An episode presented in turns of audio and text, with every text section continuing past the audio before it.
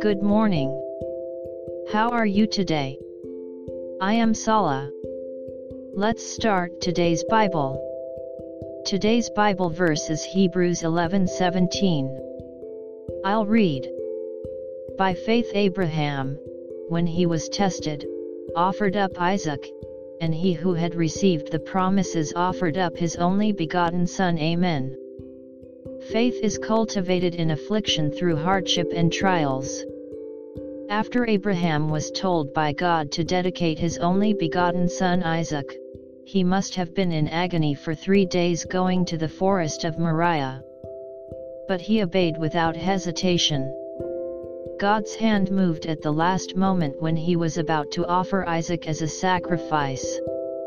That is when he saw Abraham's faith. May we pray before the Lord today as well. God bless you. See you tomorrow.